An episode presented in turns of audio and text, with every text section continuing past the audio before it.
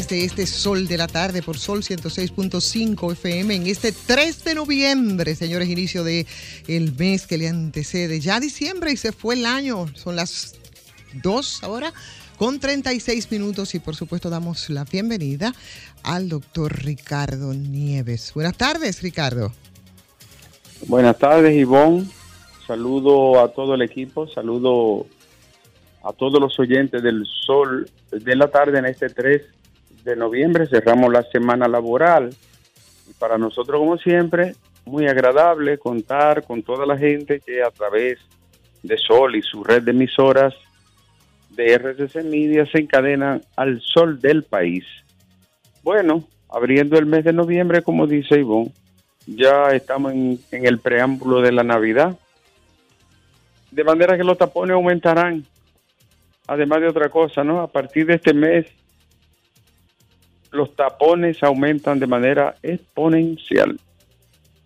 Señores, las temperaturas siguen calurosas, a pesar de la lluvia y de la que debiera ser la, la brisa refrescante que es preludio de la Navidad.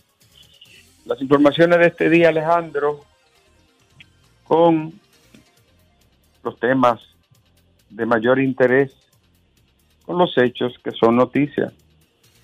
El presidente de la República aparece en la agenda de Joe Biden para tener una participación en la minicumbre que ha convocado el presidente de los Estados Unidos. Entre otras mm, aspiraciones de Biden y de Estados Unidos es frenar el incremento de la influencia china en América Latina el presidente Luis Abinader tendrá una participación breve en el conjunto de naciones que están representadas por sus ejecutivos en Washington. La economía dominicana se perfila para alcanzar un 3% en este cierre del 2023, un objetivo que se estima fundamental para la estabilidad macroeconómica en un desaceleramiento de la economía y una caída de la misma en este año, un 3% sería un respiro para las cifras económicas y estadísticas del país. Y, señores, hablando del tema electoral, la Junta Central Electoral acordó con los partidos políticos realizar una auditoría técnica a los más de 21 equipos de escáner, digitalización, impresión y transmisión de datos que se utilizarían en las elecciones municipales del 18 de febrero y 19 de mayo del 24. En otro orden, Alejandro, Leonel Fernández propone eliminar el pago anticipado de impuestos o anticipo y que el mismo no estaba teniendo un flujo de caja mensual para poder pagar los contratistas y servicios que debe llevar a cabo. Por esta razón, el pasado gobierno usó el anticipo, pero el, el expresidente considera que ya se puede prescindir de esta modalidad de impuesto anticipado. En otro orden, Alejandro, Biden y Abinader se pusieron en sintonía con el tema de Haití, tocaron la situación haitiana y también la problemática de la seguridad y la inestabilidad que ha afectado a la República de Haití desde hace mucho tiempo. Marilady Paulino volvió a ser noticia grata para la República Dominicana, ganando medalla de oro en los 200 metros planos en los Juegos Panamericanos. Esta muchacha es desde ya una celebridad. Mary Lady Paulino, otra vez con su nombre inscrito en letras doradas. Señores, una crecida del río de Jabón o Masacre barrió con una parte de los trabajos del famoso canal haitiano quedando en evidencia que el mismo cuenta con criterios técnicos ni con una mirada eh, propia de este tipo de construcción. Una crecida afectó la construcción y borró parte de lo que habían hecho allí, tal y como han dicho los técnicos de ambos lados, de que no cuenta con un criterio técnico para el mismo. Señores, el caso Antipulpo, el cese de arresto domiciliario a Magalis Medina y Fernando Rosa, fue la noticia de ayer cuando estas dos personas involucradas en el famoso caso Antipulpo, pues se liberaron del arresto domiciliario y esperarán el juicio, o esperarán Alejandro en libertad. Yo, yo lo celebro, yo estoy de acuerdo que, esperen el juicio en libertad. Entiendo que sí, que la natural y lógica eh, es condición del ser humano es la libertad. Ahora, la pregunta va, Alejandro, para ti y para los jueces. ¿Y qué van a hacer con los 15 mil presos de la Victoria, de Rafael, de Najayo, de, Barrio México, eh, en San Pedro, de Anamuya, en Higüey? ¿Qué harán con los miserables que están en la misma condición, pudriéndose en una cárcel? Maravilloso, felicidades, pero ¿qué harán con los otros? Otra vez, Alejandro, se pone de manifiesto la justicia VIP. Para ellos sí, ¿y por qué no para Lola Pérez? Más noticias, Alejandro. El caso Calamar, a propósito de casos, este viernes se conocería eh, la, la vista para buscar una decisión que cambiara la prisión de José Ramón Peralta. La misma no se pudo conocer y fue aplazada. Él continuará en sus afanes de cambiar la prisión, el arresto también por una medida de otro tipo. Señores, dice Danilo Medina, neveras están en doble A con el PRM. Doble A es agua arriba y agua abajo. Eso ha dicho el expresidente de la República con respecto al tema de las neveras, el costo de la vida y los productos básicos de la canasta. En otro orden, Alejandro, bueno, eh, déjame de agradecer a la Pontificia Universidad Católica Madre y Maestra, a todo el equipo docente de allí, del área fundamentalmente de medicina, su decana, su directora de carrera, también al hospital José María Cabral Ibáez, la dirección, la subdirección y todo el personal administrativo y docente ¿no? de este gran hospital y también de la Pucamaima, los diferentes hospitales de y también otras universidades que tuvimos el teatro de la Pucamaima en una conferencia invitado por el doctor Rafael Esteve, quien junto con el magistrado presidente del Tribunal Constitucional de la República Dominicana, don Milton Rey Guevara, bueno, pues nos convocaron allí a dialogar con los jóvenes aspirantes a médicos residentes de, de toda la, región del Cibao esencialmente de Santiago y de las diferentes universidades también de la región, hablando sobre ética profesional y el ejercicio de la profesión en el precioso y, grandísimo teatro de la Pontificia Universidad Católica Madrid Maestra. Una gran honra compartir con todos esos jóvenes que ya están en su segundo, tercero, cuarto año de residencia, primer año.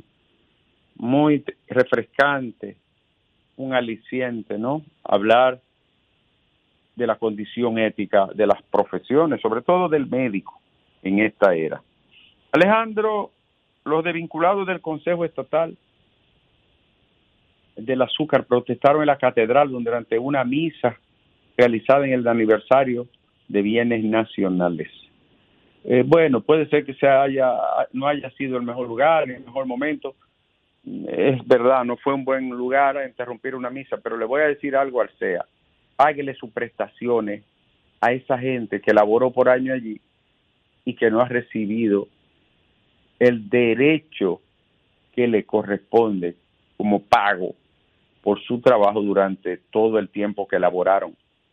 No fue elegante la protesta, quizá no debió de ocurrir en medio de una misa, pero, pero tampoco es elegante y sí es muy abusivo que no le hayan pagado su dinero. Para mí es un abuso que no le hayan pagado su dinero a esos empleados cancelados. Alejandro, el director de la oficina del Alto Comisionado de la ONU para Derechos Humanos, Craig Mockiver, renunció a su cargo acusando a la organización internacional de incumplir su deber de impedir la masacre a gran escala contra el pueblo palestino por parte de Israel. El alto cargo de Naciones Unidas, Craig Mockiver, dijo que renunciaba porque él no iba a estar allí en la ONU presenciando un genocidio contra palestinos, donde ya casi cuatro mil niños, niños, niños han sido víctimas de los bombardeos, niños e infantes. Y te tengo otra, 10 personas detenidas y 15 están bajo protección policial por un tiroteo en Capotillo. Mira, esto es una, una situación que viene dándose de hace años. Unas familias que se enfrentaron ha habido víctimas de lado y lado y la venganza continúa. Se trata ya de gente que ha utilizado las bandas para la venganza cuando han tratado de ultimar a personas incluso ajenas a la situación. Hay, hay 10 personas detenidas y 15 están bajo protección. Eso hay que buscarle una salida, pero ya, porque hay de lado y lado más de cuatro muertos ya a través de los años y la alcaldía y la senaduría del PRM en el distrito están reservadas. Y ya se sabe que Carolina Mejía irá y se anunciará en lo adelante como candidata a alcaldesa otra vez por la plaza más emblemática que es la del Distrito Nacional. Gustavo Petro pidió a Joe Biden que no siga permitiendo la masacre de palestinos por parte de Israel. De los pocos presidentes, de los poquísimos presidentes que se ha atrevido a decírselo en su cara al presidente de los Estados Unidos. Alejandro, oye esto, Alejandro. Tú sabes que en San Francisco la situación de las plantaciones de arroz conlleva que frecuentemente se produzcan intoxicaciones. ¿Por qué? Bueno, por las cosas estúpidas que pasan en nuestro país e irresponsables. Muchas escuelas se han construido cerca de esas plantaciones. Cuando hay periodo de clase y periodo de fumigaciones, se producen intoxicaciones. ¿Qué es lo que debe de hacer? Bueno, el gobierno mudar esas escuelas de ahí y construirla en otro lugar. Bueno, pues la ADP lo que anuncia es que paros perder más clases. 48 horas, un paro 8 y 9 de noviembre. A la ADP hay que darle el premio Nobel de Suprema Inteligencia. En lugar de proponer el lugar donde se haga una escuela o donde se haga un centro educativo, lo que hace que para la, la docencia, como si eso resolviese el problema. Esos son problemas muy viejos que se, que se producen por las fumigaciones constantes en esos campos, amplios campos de arroz. Leonel contempla la construcción de 14 nuevas presas para dice el expresidente. Y Alejandro, voy a cerrar. Alejandro, esta te va a gustar. Con 83 años y por cuarta vez, el gran y legendario actor Al Pacino ha sido demandado en manutención ¿Tú sabes cuánto va a pagar de, manutención al Pachino, Alejandro? 30 mil dólares. Pero no es el hecho de los 30 mil dólares. Alejandro, es que acaba de nacerle un niño al gran actor de la saga El Padrino. Le nació una bebé. Él, ¿tú sabes cuántos años tiene? 83. Es decir, Alejandro, siempre habrá una esperanza y llévame.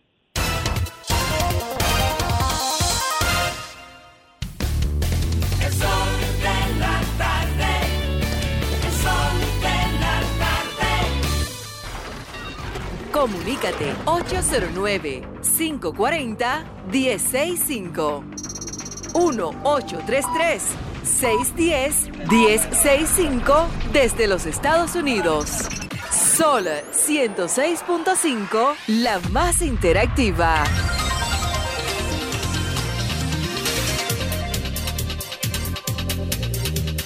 Regresamos este viernes al sol del país, luego del policomentario del más completo comunicador de República Dominicana, sin lugar a dudas. Y se lo demuestro a cualquiera, a cualquiera. El más polifacético de los comunicadores dominicanos. El doctor Ricardo Nieves. Ahora hablamos con la gente. Yo no le lambo a Ricardo. Ricardo no tiene nada para darme a mí. Hay dos gente a quien yo no le lambo aquí. Ni a Ricardo ni a, Le- ni a, ni a Fafa. Yo tengo una que darte. Ni a ti tampoco. Sí, menos. Buenas tardes. Entonces, esta me hizo una mueca que yo no vi, Lea. ¿Qué? Oye, la traición a veces se viste de mujer. Ay, señor. Eso lo- Lea, ven acá. ¿Qué es lo que tú te- cuál- ¿Qué chismecito que ustedes dos tienen? Que yo no Parece te- que ya llegaron del sitio que ya está riendo así. Buenas tardes. Buenas tardes, ¿cómo están todos? Aquí estamos bien. Hoy es viernes, imagínate.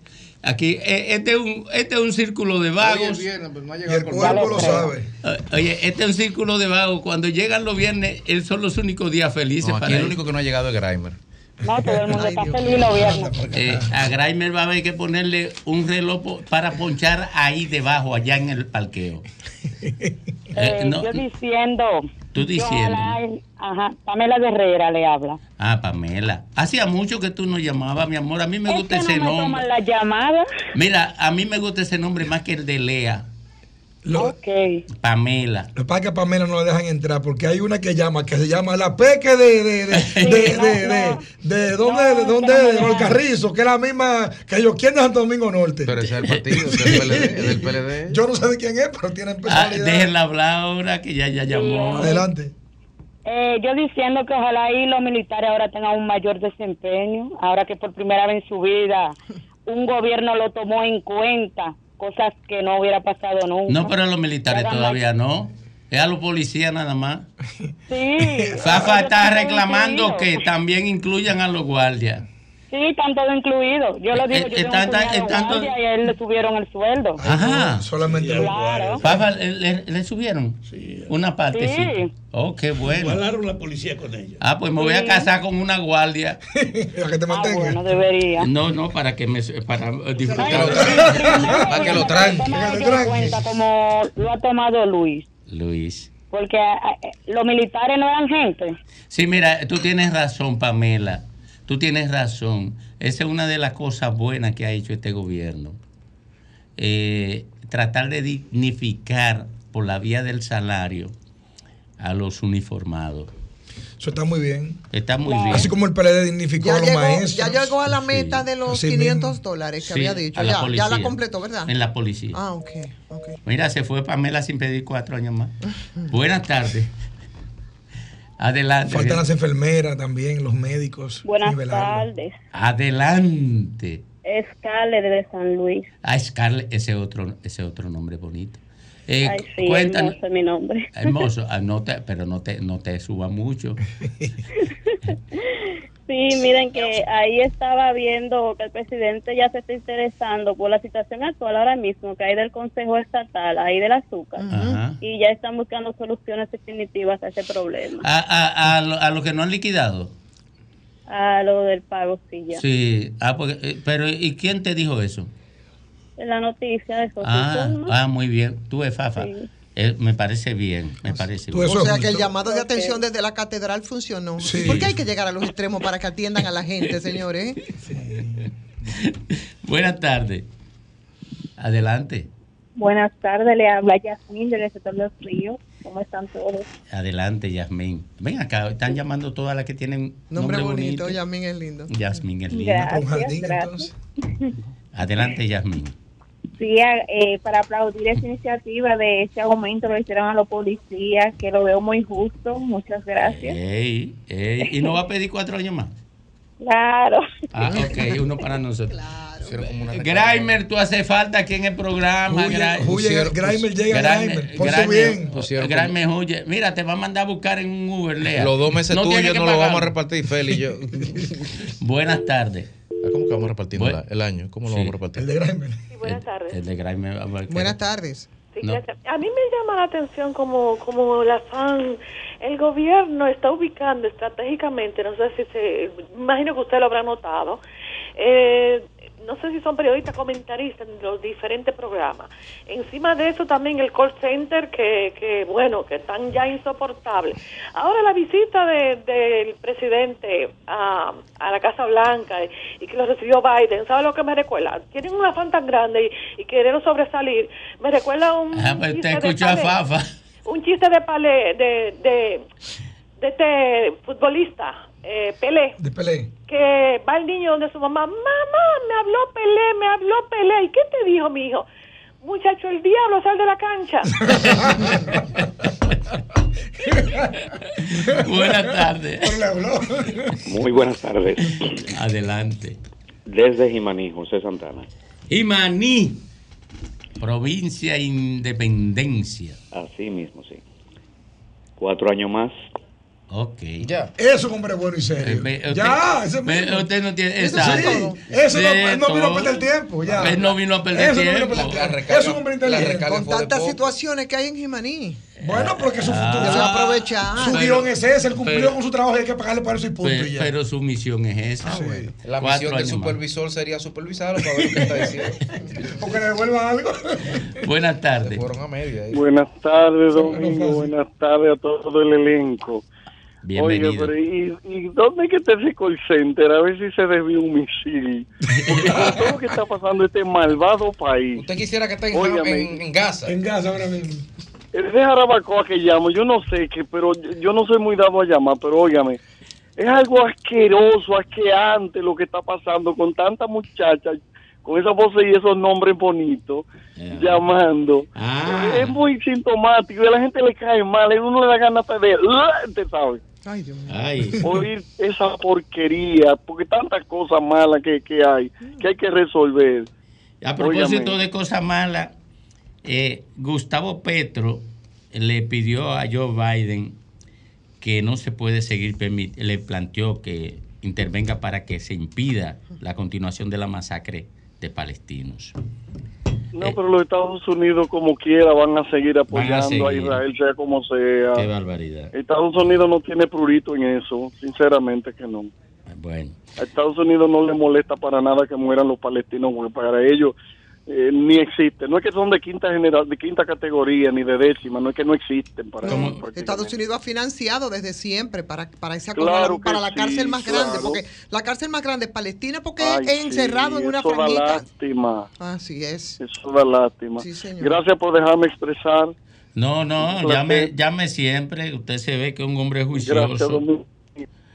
Eh, como dice Ivonne, eh, los palestinos para los Estados, para el poder norteamericano son ningunos ninguneados. Que lo dice Eduardo Galeano en su libro de los abrazos. Bueno, tú eres que me lo cita aquí Sí, y sí. a ti es que yo tengo que citarte. y Además, es. yo nunca, yo, yo no sé ni quién es Eduardo Galeano ni Bien. nada de esa vaina. Bueno. Adelante. Buena, Bueno. Adelante. Eh, tráteme, tráteme a Ivonne bien, por favor, que es la única mujer ahí. Y a, no. mí, a mí no me tratan mal. ¿Y, y Ah, quién, y quién se atreve a, a meterse con esa araña? Así mismo se ¿O hace. ¿Tú, tú no te has fijado que desde que ella llegó yo no, casi no hablo? Oh, fresco. Ok, ok. Mire, estoy llamando. Sí. eh, para, mira, que iba a llamar para otra cosa, pero voy a llamar por el mismo para contestar al caballero que llamó. O sea, él está queriendo desnotar a esas, a esas jóvenes con un call center. O sea, que aquí todos tenemos que ser, un, por ejemplo, de la Fuerza del Pueblo. Aquí todos tenemos que ser, por ejemplo, del PLD o del PRM. O sea, eso es lo que yo entiendo que quiere dejar dicho. No, Porque lo, cuando... lo que pasa es que la, la gente es muy intolerante, ni siquiera Exacto. toleran que la gente, que los otros digan lo que piensan. Es- Eso, exactamente. esa es la educación que se, que se, bueno, no es la educación, no es la educación, miren, el sistema educativo dominicano lo dirige el bajo mundo, Sí. que es el que está produciendo esos muchachos que lo único que saben es eh, eh, eh, practicar intolerancia, violencia, eh, o que son desechos. Vuelvo y cito a, a Ivonne que cita a Eduardo Galeano. Ningunos ninguneados. Entonces, eh, eso prepara a la sociedad para que sea sumamente intolerante. Correcto. Porque la educación es lo que enseña a la gente a construir empatía, a poderse situar en los zapatos del otro. Y, y eso se deriva en, en la construcción de un ambiente de tolerancia, de comprensión, de amor, de cariño. Por eso está ausente, porque incluso Sí. aquí hay eh, medios de comunicación que promocionan la intolerancia como expresión de vida. Pero- Correcto. Entonces, en otro tema, eh, muy buena explicación, Domingo. En otro tema, óyeme, los partidos políticos, eh, me voy a referir a Graimer. Oye, yo siendo partido político, para mí sería un lujo en cualquier partido tener a Graimer Méndez. O sea, te lo digo porque eh, eh, tener a Graimer en cualquier partido, eso es un lujo. O sea, no, no lo conozco, pero siempre lo he venido siguiendo.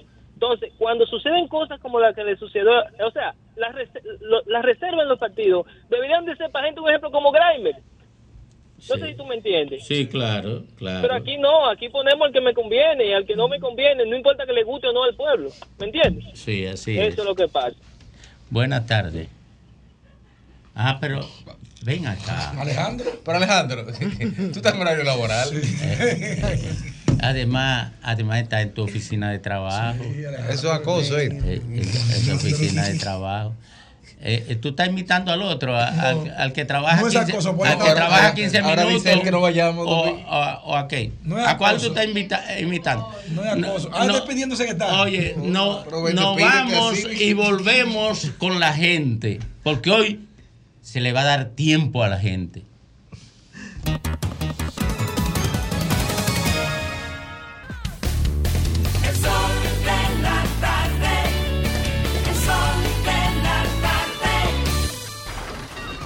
Comunícate 809-540-1065. 1-833-610-1065 desde los Estados Unidos. Sol 106.5, la más interactiva. Retornamos, retornamos con la gente, con la gente a las 3, pueblo. 10 minutos. Buenas tardes. Adelante. Muy buenas tardes, Domingo y todo el equipo. Ese es Luis que Guayne de Santo Domingo. Está cayendo una lluvia bien buena aquí en Santo Domingo Este Valcarril. Ah, Ah, pero qué bien. Una lluvia, una lluvia bien, pero mira, bien aquí está totalmente despejado. Soleadito. bien refrescante.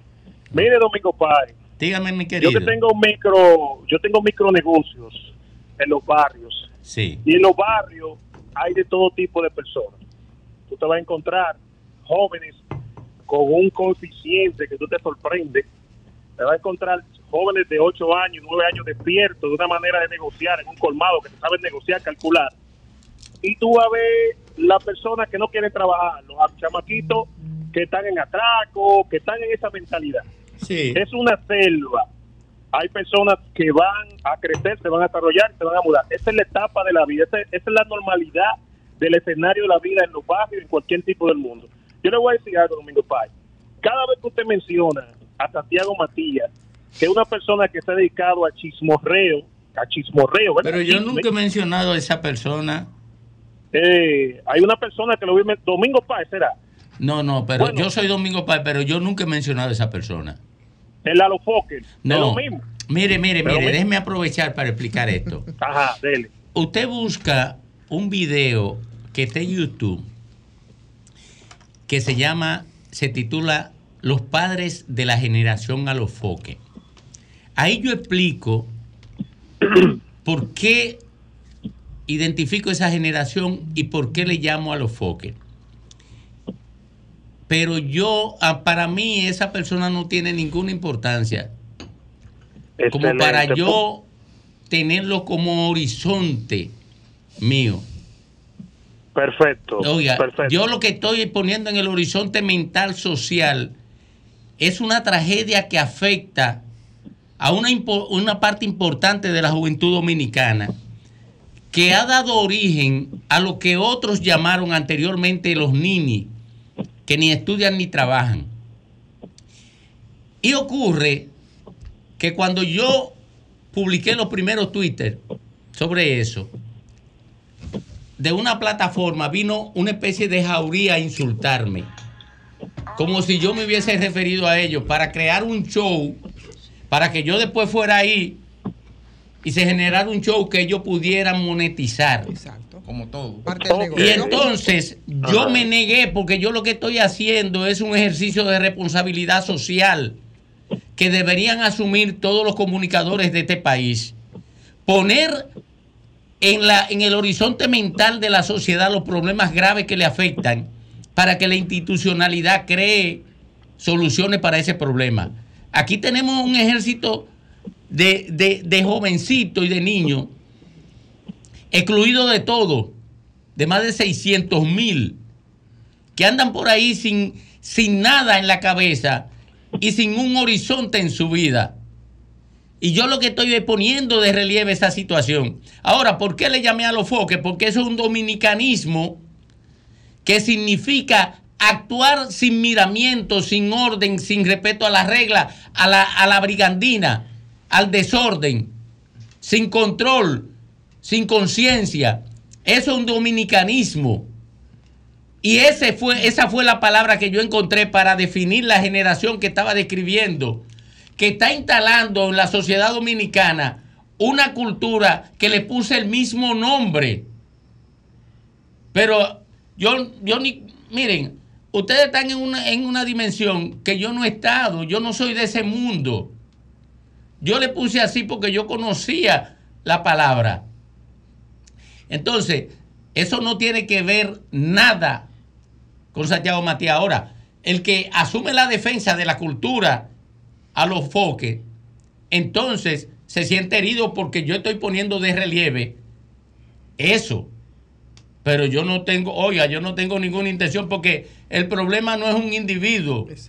El problema es un modelo que destruye la sociedad. Una cultura. Es una cultura. Ahora, que, que algunos me insulten porque quieren defender eso. O porque algunos ah, instalen un modelo económico sobre la base de la explotación y, mo- y- y- y promoción de esa cultura. Eso es otra cosa. No, yo no, no estoy relajando, Fafa, en serio. Estoy hablando en una cosa. No, no. Estoy hablando en serio. Porque este es un, pro- este es un drama social grave. Y hay que explicarle las cosas a la gente así con cucharita, Y porque la que- gente no entiende, distorsiona. Exacto. Eh, Y, y es una cosa terrible. Exacto, exacto. Eso se ha querido llevar a un show, pero eso es una tragedia. Y qué bueno que me hizo la pregunta para explicarlo así. Yo lo he hecho, eh, lo he explicado en otras oportunidades, pero eh, aparentemente el morbo que genera el show, la, contraver- la controversia y los insultos, eh, ese morbo impide que la gente comprenda lo que uno está buscando y lo que uno explica. Pero eso no tiene que ver con ningún personaje en particular. Aquí se mezcla todo y la gente tiene poca posibilidad de decodificar lo que uno dice. Y perdóneme, mi querido, que le interrumpí por eso. Domingo Páez. La idea de todo esto, por cual yo quise meter mi opinión, es porque, vuelvo y repito, el área de esa persona es chismorreal. Es un área que usted está muy por encima de eso. Y cada vez que usted promociona, o sea, que le menciona a esa persona, o lo que sea, usted le está dando promoción y le está dando una dimensión a otro nivel. A eso que me refiero. Ah, A no, no, no. Yo lo que usé una palabra, mire, si yo, si yo digo, por ejemplo, hoy voy a tomar cerveza, yo no estoy diciendo que el periódico hoy es un escenario para beber cerveza. Si yo digo hoy se está consumiendo muchísima droga, yo no estoy diciendo que en, el, en el periódico hoy se consumen droga. Eso, eso es un disparate. Oiga, mire, eso es un disparate. No, no de usted, mi querido, que no, no quiero lastimarlo. ¿eh? Es un disparate pensar eso. Si yo digo que, que en República Dominicana hay prostitutas, yo no estoy diciendo que las dominicanas son prostitutas. O sea, yo le puse nombre, mire, mi nombre es Domingo Páez. ¿Quién dijo que nadie puede decir que los domingos, los domingos son un desorden. Porque yo estoy usando una palabra del idioma, yo no soy el dueño de esa palabra. Y ocurre que, por ejemplo, yo le puse generación a los foques, al grupo de, de, de, de cerebrado que este mismo sistema ha construido abusivamente porque no lo educa. Le puse así. Y después le pusieron el nombre, ese nombre, a un programa. Después de yo haber construido una base teórica sobre la generación en los foques. Le pusieron un nombre. Yo no puedo lastimarme porque le pusieran el nombre, ese nombre. Porque, porque yo no soy el propietario de la palabra generación, ni soy propietario de un modismo idiomático que, que, que se pronuncia a los foques. Eso, es- eso es tontería, miren. Yo sé por qué se ha hecho eso, me lo sé. Y ustedes saben cuál es el problema. Es que yo comienzo a lacerar la imposición de un modelo del bajo mundo a una parte de la población dominicana. Y eso origina que me insulten. ¿Ustedes creen que yo no veo todos los insultos que me, que me tributan? Yo lo veo, pero yo sé que se riego porque yo estoy afectando intereses del bajo mundo.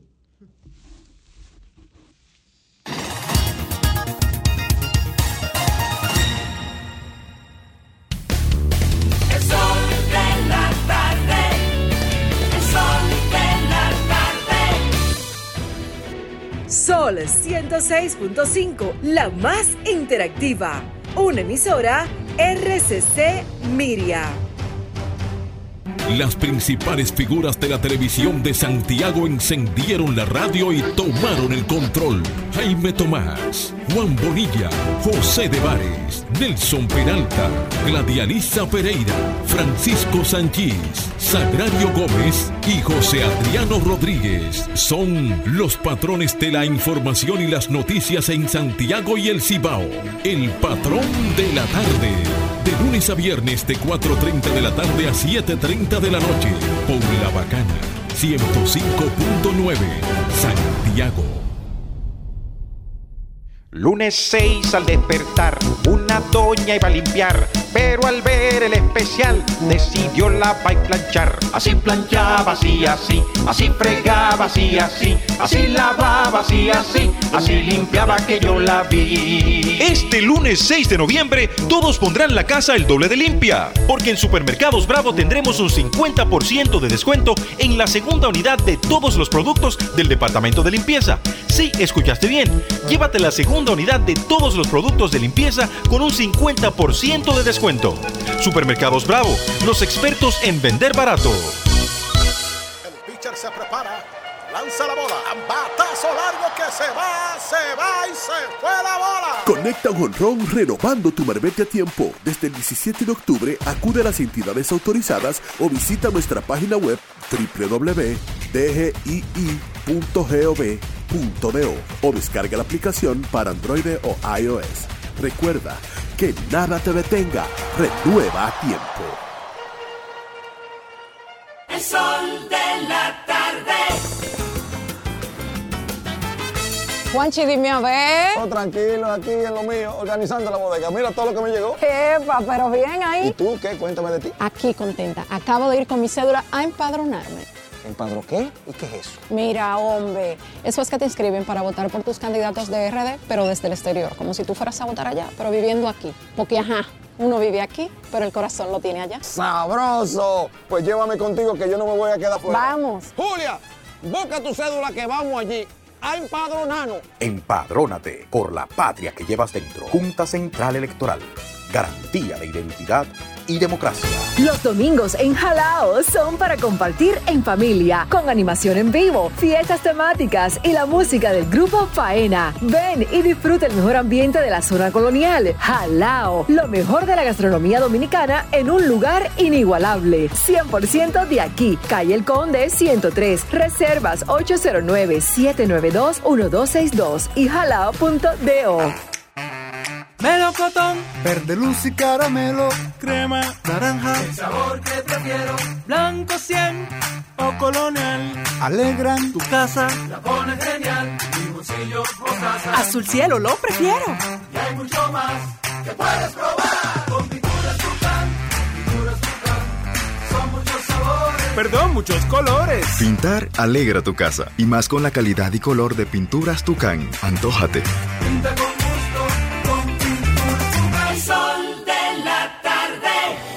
Transpórtate a Tulum con TAN, el restaurante más nuevo del chef Richard Sandoval en Nueva York. El concepto celebra los sabores de la península de Yucatán en México con tacos hipermodernos, ceviches y clásicos elevados. Sumérgete en el Speed Easy de TAN, recientemente inaugurado. Loom, donde te esperan cócteles culinarios y cientos de mezcales y tequilas, ubicado en el East 49 y Tercera. Para hacer una reserva, 917-388-2248 o visita timenewyork.com. Lunes 6 al despertar, una doña iba a limpiar, pero al ver el especial decidió la va a planchar. Así planchaba, así, así, así fregaba, así, así, así lavaba, así, así, así limpiaba que yo la vi. Este lunes 6 de noviembre, todos pondrán la casa el doble de limpia, porque en Supermercados Bravo tendremos un 50% de descuento en la segunda unidad de todos los productos del departamento de limpieza. Sí, escuchaste bien, llévate la segunda unidad de todos los productos de limpieza con un 50% de descuento. Supermercados Bravo, los expertos en vender barato.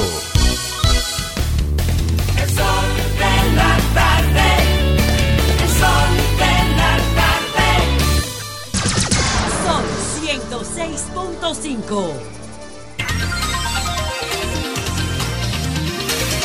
Son las 3:24 minutos aquí en el sol de la tarde, que es el sol del país. ¿Y, y dónde está la reina? Entonces se va el intelectual, se van las reinas. Y, eh, cobrando un dinero. bueno, pero cóbralo después. Cóbralo después de las Viene de 5. free, viene de free. ¿Y, dónde está la reina? Miren, eh, ¿qué fue lo que dijo eh, Feli? ¿Qué fue lo que dijo Leonel Fernández? Bueno, Leonel está proponiendo de manera inteligente que es necesario. Pero para joderse. Pero él, él me está amenazando y yo no, no todavía no he dicho nada. Él estaba proponiendo de manera inteligente ¿Qué cosa? la eliminación del famoso anticipo. Estoy de acuerdo con eso. Que es un problema para todas las pymes y para todos los negocios y que es una catástrofe para todo aquel que produce de manera formal en la República Entonces, Dominicana. ¿yo, ¿Tú quieres que te haga la pregunta yo o la haces tú? No, hazla tú, no hay problema. Y ahora que lo está proponiendo. Y él no fue presidente de ocho años, no lo pudo quitar. Y no fue presidente del partido que duró ocho años no, más él. no, pero- 16 años en línea con el anticipo. No, y ahora él se da cuenta que eso limita a la pyme. Pero, nada, San Pablo Pero- conoció a Jesucristo después de haber matado a pero- Esteban. No pero- pasa nada. Pero es mejor tarde bueno. que nunca. Sí, sí, Eh, claro. que en la vida se puede reflexionar. Sobre todo afuera, es mejor tarde que nunca, ¿verdad? No, lo importante es que lo cumpla cuando gane ahora en el 24. Te voy a decir algo. ¿Ah? Pero claro, claro. Pero es así. Tiene un sagrado deber. él, él quiere el cheque en blanco.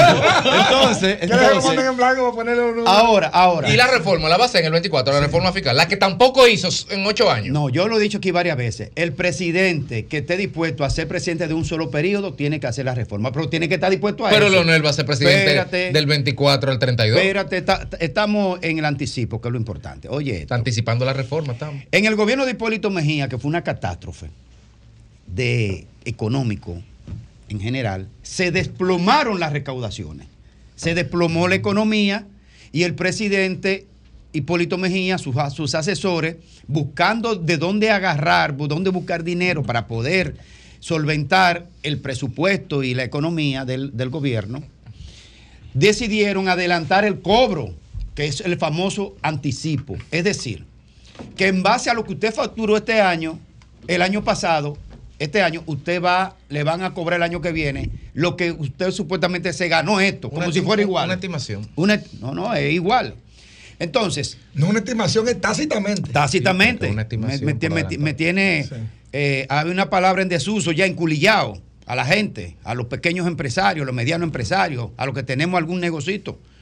Eh, entonces, ese proceso pasó, la economía creció. ¿Y por qué, caray, hay que mantener ese lastimoso eh, bota sobre el cuello de la economía de la clase media. Y eso no fue ¿Por una creación, Yo no entiendo eso por no qué fue una Luis Abinader- creación por- de Lionel. No, de Hipólito, fue en el gobierno de Hipólito. Claro, claro. En el ¿Y, gobierno- y por qué Leonel no lo quitó en el 6? en el Debió 2006? quitarlo, Ah. debió quitarlo. Y en los 16 años del PLD no lo pudieron quitar. Pero que debieron quitarlo. ¿Qué es lo que yo, ¿de- ¿En qué idioma es que yo hablo? En árabe. En Navarro. No, porque tú estás explicando las razones. Oye, Graeme, lo que pasa es que tú estás explicando las razones Sí. inadecuadas, por cierto. Sí. Yo pensaba que había sido Leonel, que fue Hipólito. No, pero fue la crisis de Hipólito. Pero Fue Hipólito, no, Sí. perfecto, qué bueno, qué bueno que lo, que lo aclara. Estás explicando eso, Sí. pero no estás explicando la irresponsabilidad de tantos años de Leonel Fernández Pero que nunca se dio cuenta pero- hasta pero ahora. quiere que lo repita ¿Eh? yo. No, ah, bueno. Verá, porque No, yo estoy diciendo que ciertamente debió quitar eso. Claro Así que debió quitarlo. Eso. Pero además que no lo ah, están pero- quitando, Pero ¿eh? además, pero además es inconstitucional. Pero además no lo están quitando. Es inconstitucional. Para que la gente entienda, porque ahorita creen que eso que pagamos, que lo pagamos anticipadamente, no lo vamos a pagar. No, es como cuando tú coges fiado por eh, pagando cuotas. Es que eso mismo lo vamos a pagar, pero ahí ¿Y qué dijo, qué dijo el director de la Pero DGI es un atraco, recientemente? Es un atraco, No, eso sí. ¿Qué dijo el director de la DGI el año, eh, hace unos meses atrás, cuando se comenzó a debatir el tema? Ah, no, que, que eso le representa al gobierno eh, unos miles de millones en ingresos. Pero, pero lo único que representa eso es que te lo dan adelantado porque como quiera hay que pagar. Pero también el candidato del PLD dijo que tenía la solución para eso Sí. hace, hace un buen No, tiempo eh, y, y lo sí. guardó. Dijo No, que no, tenía no, la solución. No. Nunca Hace- supimos cuál fue la solución. Hace Eh, cuatro meses. No hay ah, solución. Escúchame. No, Sin pero él dijo, hay que tenía, solución. él dijo que tenía dizque, la solución y entonces eh, sería hace bueno cuatro meses, explícanos. hace cuatro meses, el candidato presidencial del PLD, Abel Martínez, junto con el bloque de diputados del Sí, PLD, públicamente sometieron Julio Campos, ante Juan el Julio Congreso. Nacional con su vocero, ¿verdad? Con su vocero, el proyecto de ley para la eliminación del anticipo. ¿Y por qué cuando él fue presidente cinco años de la Cámara de Diputados Exacto. No lo sometió en ese entonces con mayoría mecánica? ¿Por qué no era el Por- presidente? Por, la misma enfermedad Ah, de, pero- Leonel ¿por qué Fernández. no era el Pero presidente? oye, Ah, ok, enfermedad está no. bien. Perdón, pero oye, él no era el El presidente. convenientismo. Él no era el presidente. El convenientismo, que cuando le conviene hace una cosa y cuando no le conviene hace otra. Óyeme, no era el presidente, era el presidente de la Cámara de Diputados, pero ¿quién es que lo está sometiendo ahora? Él no lo está sometiendo ante el Poder Ejecutivo. Como lo está alcalde lo sometiendo, está sometiendo. lo está sometiendo como alcalde al Congreso y en ese Como momento... y alcalde no, a través de los diputados. Bueno, como candidato, digamos, a través de los diputados, pero por eso que tú dices, ah, porque él no era el presidente, no es válido eso. eso. Pero Eh, la Jara, se no es válido. Ahora yo le pregunto No. a- aquí a, es los- correcto. a los postulantes. Yo quiero responder. Yo le que a, Yo los- le a los postulantes. Cuidado, Domingo, cuidado. No, no es popular. No está Cuidado, mal. cuidado, Domingo, cuidado, cuidado, cuidado. No está mal. que Cuidado. te- Ese le voy a responder, lo sentí peligroso. Déjame- Señor, el coordinador está hablando. Óyeme. Te estoy ayudando, Graimer. Que Ah, se calle, ¿no? Adelante. ¿Por qué? ¿Por qué? Da la sensación como que está mal el planteamiento. No, no, mira. No, mira, mira cuál es la sensación. Oportunista, sí. Graimer Méndez, no. Mira, es que los políticos dominicanos tienen una propuesta de gobierno en la oposición y otra en el gobierno. Yo estoy seguro que si, si Luis Abinader sale del gobierno, va a plantear eso mismo porque él lo planteaba. Él lo planteaba también. Él, oye, oye, oye, pásamela. Ella, ella es la que se opone porque a ella es que le va a dar la campaña. Le iban a dar un campanazo. a Yo ella me que, quité de ahí por a- eso. a ella que le, a ella que le da la campana. Siga. Eh, miren, miren qué es lo que pasa. Que la propuesta, y perdóname, Graimer, No, no, que no, no, quiero perdonado, lastimar. perdonado. La propuesta Leonel la hace porque está en la oposición. Si estuviera en el gobierno no lo hiciera. Es un tema serio. Mira, aquí estamos manejando la economía de hace 25 años con un déficit fiscal. ¿Y por qué el déficit fiscal se mantiene permanentemente y subiendo? O porque hay que hacer una reforma tributaria Y no se ha hecho. y los empresarios se oponen y los políticos le tienen miedo a los empresarios. Entonces, cuando se instala un impuesto, aunque sea provisional, se queda como permanente. Los políticos no han, no han eficientizado el gasto. Entonces, ustedes ven permanentemente en campaña electoral propuestas que nunca se van a ejecutar. Leonel no lo ejecutó, pero a pesar de que la economía creció más de un 5% en su primer gobierno, no hizo el ajuste para, para quitarlo, porque con el, que- con el aumento, con el crecimiento de la economía, suben las recaudaciones de manera vegetativa, no hay que hacer, colocar ningún impuesto. Y no lo quitó, ¿verdad? Nunca.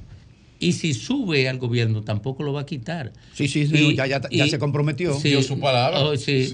Es lo que menos vale, lo que menos vale la palabra de un político en. República Dominicana.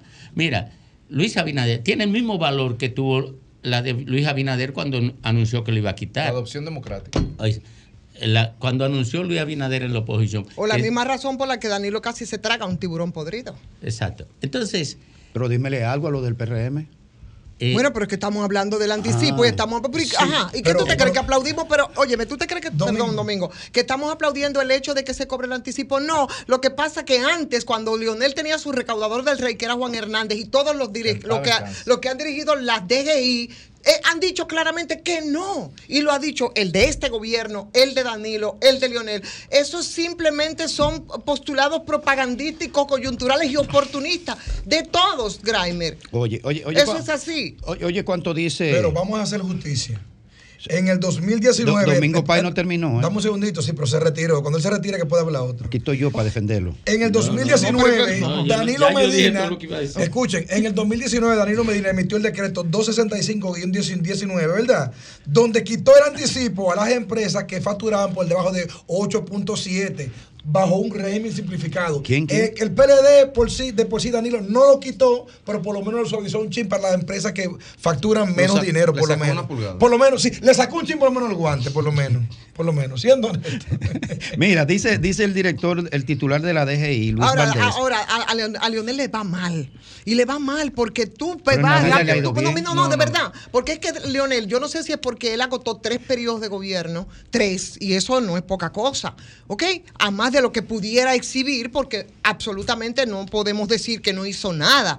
Oye, pero hizo tantas travesuras que cada uno de, las, de los elementos que utiliza como propaganda en esta coyuntura, señor, ya tú tienes la tecnología que te lo recuerda. Que Mm. te lo recuerda, Grimer. Entonces está complicado, no solo para Lionel, para todos los yo políticos. creo que lo que oye, oye, oye, oye, oye la cifra para el público, solamente. La- para el público. El director de la DGI, Luis Valdés, dice que el retiro de la, del anticipo representa 8 mil millones Grimer, mensuales. Grimer, yo creo que, mira, el, el tema es, Y no si- lo van a quitar. siendo, siendo honesto y tratando de ser objetivo, ningún gobierno podrá quitar el anticipo en ausencia de una reforma fiscal integral. Pero ¿por dónde se va Ok, ese ya dinero? sigue tú entonces. Cuando tú termines, yo sigo No, hablando. no, adelante. Entonces, Que voy, eh, ningún Que gobierno va a poder hacer eso. Eso te dice a ti que estos parches, este deseo de Danilo de no quitarla, de la Abinader no quitarla, es la consecuencia de todos ellos, incluyendo Pero Danilo contribuyó a incluyendo sobre todo a Abinader, de rehuir al compromiso y a la necesidad de hacer una reforma fiscal integral que le ordena la ley y todo el mundo le está sacando el cuerpo. Dicho eso, Dicho eso, el tema que irrita, o en lo particular a mí, y creo que a Ivonne, y no sé a los demás, que irrita que Leonel Fernández asuma esta posición, es que ciertamente una persona que aspira a la presidencia puede perfectamente decir yo voy a hacer, y puede ser creíble, pero caramba, compañero, haga un mea culpa antes, porque hay un acto que se llama constricción en, en- en- en la liturgia, que cuando tú cometes un pecado, por lo menos tú tienes que tener la decencia de, De reconocerlo. confesarlo. Por lo menos tú tienes que tener la decencia de confesar y decir, señores, yo fui presidente ocho años y presidente del partido que duró ocho años más en línea y nunca se nos ocurrió la grandiosa idea de quitarlo. Cometimos un error. Creemos que tenemos que, por lo menos, adórnamelo de esa forma. Ay, ñeñe. Ah, bueno, pues entonces. Ajá. Ah, pero. ah, te tumbaste tu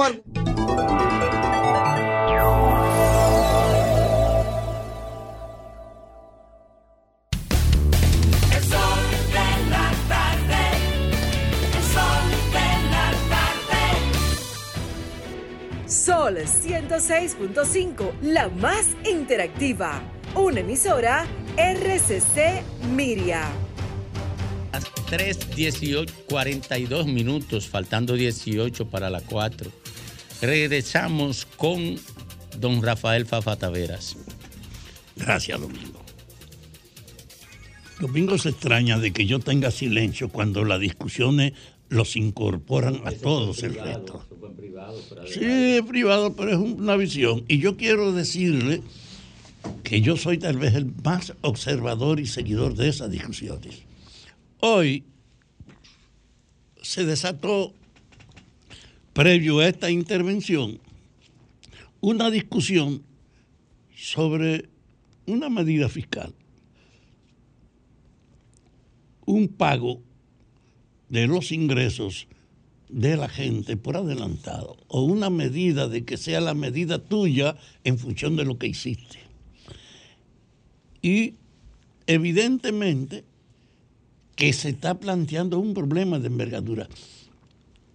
Por lo que ustedes dijeron, pues decir que 8 mil millones mensuales ingresan bajo esa regla. Estamos hablando de casi, de casi 96 mil millones al año, que no es paja de coca. Es decir, es un tema de envergadura. Y yo lo estaba oyendo muy bien. Así como el problema entonces ético de que con qué moral tú puedes hablar de la urgencia de hacerlo cuando tuviste 20 años mandando, aprovechándote. Pero hay un hecho cierto. Las dificultades en el Estado Dominicano han alcanzado una dimensión que hay que propiciar la discusión de cómo enfrentarlo.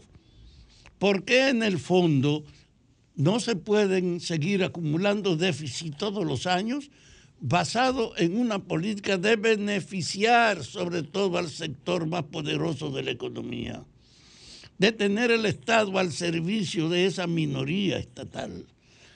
Y dos, de saber que entonces en la administración de los recursos no había ningún riesgo. Yo digo que hay una situación que obliga a que pensemos de qué manera, qué hacer para cambiar esta herencia indiscutible en la que vivimos hoy. Yo tengo aquí la publicación del Pacto Nacional sobre Haití y sigo creyendo para la formulación y ejecución de política de Estado frente a la situación de Haití. Y yo creo que el camino es ese, formular política de Estado frente a los problemas, tratar de lograr que nos entendamos en la guía general, porque las contradicciones expresan diferentes intereses, pero el mando obliga a que se hagan ajustes y aquí el ajuste hay que hacerlo por la negociación, no por las confrontaciones, ni con la oferta hoy desproporcionada de decir la revolución lo arregla. No, hoy necesitamos entendernos en la solución de los problemas. Y miren la dimensión, la dimensión de este pacto nacional. Un acuerdo de liderazgo político y académico de la República Dominicana. Liderazgo político y académico para enfrentar los efectos de la crisis haitiana. ¿Ustedes saben cuántas organizaciones políticas lo firmaron? 23 organizaciones políticas. 23 organizaciones políticas. ¿Ustedes saben cuántos intelectuales reconocidos con funciones y con valor? 23 suscribieron ese pacto. Entonces yo creo que hay una realidad, independientemente de que usted pueda quejarse de un aspecto o de otro, estamos asistiendo a la emergencia de un tipo de solución que puede generalizarse. Lo que ustedes discutían aquí, yo decía, oye, pero qué bueno sería pelear un pacto para enfrentar la cuestión impositiva dominicana. De que eso no sea un proyecto elaborado en el Congreso bajo el criterio puro y simple del que los manda o de la mayoría, sino que puedan tomarse en cuenta las opiniones de todos los otros. Yo creo, pues, que esta discusión de la gravedad de la situación dominicana obliga a asimilar este primer pacto como una referencia que puede servir de guía. Yo quería también hacer un breve comentario que solicité aquí, que podíamos hacerlo a nivel común, que es acerca del viaje del presidente a Estados Unidos. Miren en qué momento va el presidente. Después de lograr este pacto aquí, él sabe que Estados Unidos quiere que nosotros nos hagamos cargo de la crisis haitiana. Y aunque ha mandado miles de millones para la guerra de Israel y la de Ucrania, Haití le ofreció 100 miserables millones de dólares. Y declaró que ninguna persona norteamericana había participar en lo que no pudo evitar que se aprobara en las Naciones Unidas de enviar una representación que por un año renovable ayude, reforzando a la policía haitiana, a que enfrente la diversidad contradictoria de las bandas en Haití. Y el presidente dominicano, sabiendo que Estados Unidos no quiere solución, porque no ha manifestado de verdad ninguna acción que indique que le interesa, la rapidez con la que reacciona a la crisis en otro lado está ausente aquí y sordo. Y entonces Abinader, que se ha hecho candidato a la reelección, ha logrado este tema. Y con esto es que él ha ido a ver al presidente. Presidente, no es un problema de nosotros, mire, es de la sociedad, el pacto nacional. Nosotros no podemos hacer menos que ayudar a que la mayoría que lo firma asuma su conducción.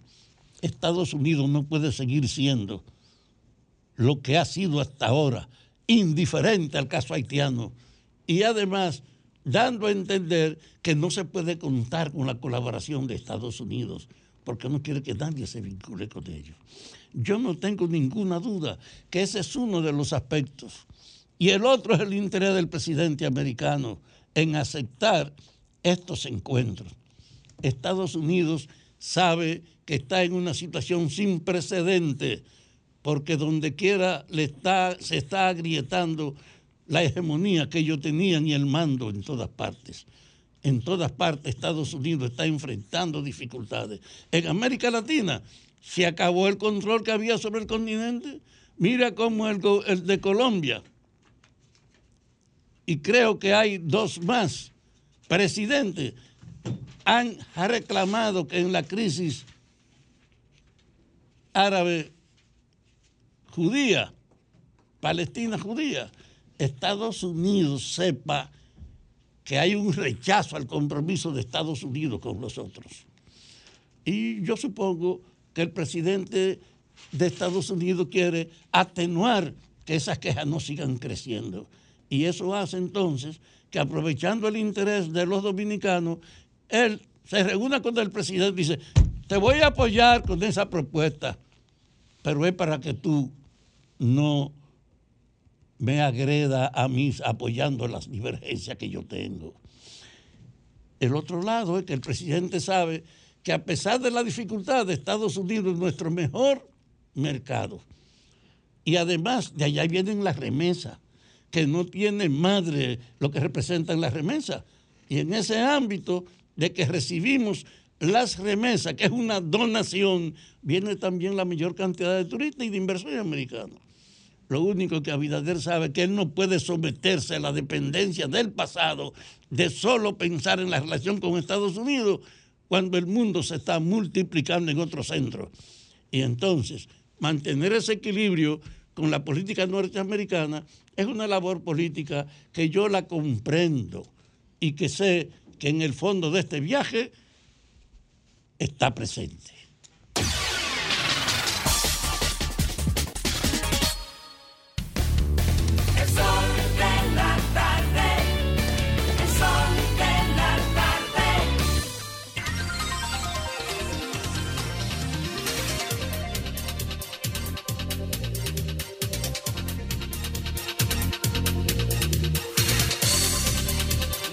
Eh, el PLD acaba de perder otro diputado y otro miembro del Comité Central. Lupe Núñez, diputado por la provincia de Duarte, acaba de renunciar del PLD en una carta que envió a Danilo Medina y a Charlie Mariotti. Eh, no, no, me, no me modifique la información, que, que, que lo que estoy diciendo es que Félix Lajara está menos informado del PLD que yo. Lo que yo quería decirte, Domingo, viendo Está eso, informado. es pedirle público. Mira, Félix. Las malas noticias no se dan. Félix, si tú vas a renunciar, dinos lo primero a nosotros, ¿viste? Sí. Las malas noticias nunca se dan. Eh, vámonos con la reina a las 3.52 minutos. Ivonne Ferreras. Bueno, gracias Domingo. Saludos de nuevo República Dominicana desde esta tribuna. Sol de la tarde, sol del país. Yo no sé si, a propósito de noticias, sí, no lo voy a poner calificativo, si buenas y malas, dentro de toda la amalgama que tenemos hoy. eh, Esta es del litoral de la justicia y nos da cuenta precisamente de que eh, levantaron la prisión domiciliaria a Magali Medina Sánchez, hermanita del el expresidente de la República, Danilo Medina, y a Fernando Rosa Rosa, ex incumbente de FOMPER. Y a partir de esa información, por eso digo, no voy a calificarla. Y es un tema al que yo me he referido y siempre voy a hacer la reflexión respecto a lo que es el sistema judicial eh, en sentido general. No porque uno entienda que no debieron levantar la prisión eh, domiciliaria o que si los que están apresados deberían entonces, dentro de lo que son las medidas de coerción, que no es solo la, la, la cárcel, ¿verdad? Que no es solo la prisión o en la casa, hay otros, otro- otros elementos importantes, no. Lo que yo me quiero referir es al sistema judicial en sentido general, al sistema de justicia de aquí de República Dominicana, que parece a veces que no es propio de un estado, de un estado de derecho, ¿no? De un estado democrático de derecho, eh, como está plasmado así en la Constitución, y que por el contrario, eh, mientras a unos los condenan, dependiendo del estatus económico, político y social, a otros los hunden cada vez más. Es esa falta de equidad en, al momento de impartir, de impartir justicia. Y eso es simple. Yo creo que es una, una ecuación muy simple que hemos repetido hasta el cansancio. Y es que, bueno, los pobres se van a las cárceles, los ricos son los poderosos, eh, aunque hayan excepciones, porque todas las reglas deberían tener sus excepciones. Esos entonces, el Estado de Derecho sí se les aplica con todas las consideraciones. Y las cifras, eh, las cifras no nos dejan mentir porque hablan por sí mismas. El sistema carcelario del país, por ejemplo, donde hay cuánto, unos 35 recintos, que creo que son 12 los que son de corrección y, y rehabilitación, eh, y los 23 del denominado viejo modelo, donde purgan sus condenas la mayoría. ¿Sí? Ahí hay 26 mil reclusos que se encuentran tras las rejas, cerca del 70% que están de manera preventiva. Y a pesar de que el 50%, y esos datos no son míos, son datos estadísticos, levantamientos que se han hecho, que ya cumplieron la medida de coerción que le fue impuesta, eso lo dice la Oficina Nacional de Defensa Pública. Eh, bueno, lo que no es injusto, sino violatorio a lo que tiene que ver con el derecho de la defensa, al debido proceso, a esa presunción de inocencia de la que tanto nos cuidamos a- al momento de referirnos a ella. Pero eso es para todos los ciudadanos acusados de cometer un delito, porque se supone que todo individuo es inocente hasta tanto un juez competente pueda determinar lo contrario. Pero eso no aplica para todo. Entonces hay un altísimo porcentaje de los internos en nuestras cárceles donde no solo están los preventivos, que son casi el 70%, rep- repito, sino que la mayoría de los pobres, los sin nombres, los que no tienen apellidos, los que no son de alta gama y por supuesto los que no tienen dinero para pagar abogados caros, abogados de renombre, eh, que los defienden a rajatabla y por encima de lo que sea. Y está muy bien, porque para eso los contratan, es parte de lo que tienen que hacer. Pero no importa si son culpables, no importa si son inocentes, sino que esos están ahí en una especie de ergástulas, como si fueran esclavos. Y esos, de eso nadie, nadie piensa. Entonces, ese hacinamiento en el que se encuentran esas cárceles de nosotros tan vergonzosos, por ejemplo, en la cárcel de la Victoria, volvemos a reiterar la cifra, esas- esa, esa cárcel de la Victoria que fue construida para 2.000 personas, en este momento albergan a 8.000 presos, Fafa, que me ves así, mal contado, 8.000 eh, eh, eh, presos ahí.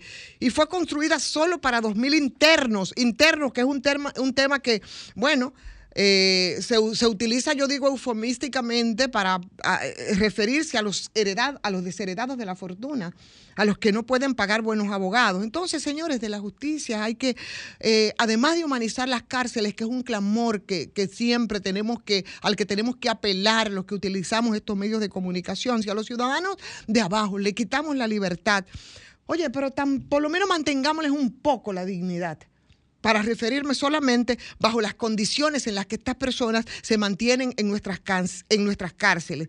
Las cárceles están abarrotadas y están abarrotadas de presos preventivos, verdad. Entonces hay que terminar con esa cultura. Sí, es verdad que hay que terminar con la cultura del tránquenlo. No es lo primero a lo que se debe recurrir, pero espérate, eso depende, depende de cuál es el preso, depende de cómo, si ha robado o no, o si ese robo viene desde el litoral de los ladrones que siempre hemos tenido muchos aquí en este país de cuello blanco. Entonces, la última eh, de las medidas, que es la medida de coerción, aquí extrañamente es la primera. Es la primera. Y el Ministerio Público de Justicia Independiente solicita todos los expedientes para que sean declarados complejos para solicitar 18 meses de cárcel, que suelen extenderse en muchos casos a más de ahí. Entonces estamos con una especie de, una cultura que es balaguerista, que es vieja. Este es uno de los países donde porcentualmente tiene más presos preventivos del mundo. Entonces hay ciudadanos que se han pasado años y años en la cárcel sin siquiera tener una acusación formal, solo porque no tienen quien los defienda, porque no tienen una familia, una familia que lo pueda proteger, una familia que pueda pagar sobornos, como en muchas ocasiones hay que pagar y todos lo sabemos. Y las cárceles dominicanas deshumanizadas están atiborradas de infelices que definitivamente parece que por ellos no doblan las campanas. Sol 106.5.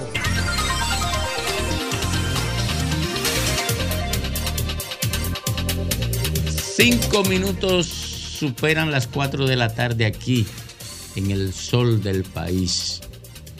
Graimer Méndez, que ha estado tímido esta semana, yo no sé. eh, parece que él, él- él se reunió con un comentarista del PRM. Se reunió con un comentarista del PRM por coincidencia en un lugar y parece que él lo amenazó. Le dijo, eh, tú estás siendo muy duro con el gobierno. Estás un chi-". No, le dijo, tú quieres que te destruyamos porque a ti te quieren destruir en la fuerza del pueblo. No, no, me están dando látigo con eso. Todo el que me quiere dar un fuetazo arranca por ahí. Bueno, yo tengo información Ay, de ay, que ay. esa persona que tiene vínculo muy fuerte en el palacio te dijo a ti, delante de alguien, a ti te están destruyendo en la fuerza del pueblo, nosotros nada más tenemos que darte un empujoncito para que te destruya totalmente. Calma la crítica en el sol de la tarde. Ahora yo te, yo te digo lo siguiente. Sí. Dale duro otra vez. Eh, vamos arriba. No vamos a decir quién es el comunicador, es un rubito de por la mañana, narizón. Con lente. que hay una obra que lleva su nombre, Virgilio, ¿no? ¿Cómo va a ser? Ese es mi- Sí, claro. Sí. La valida.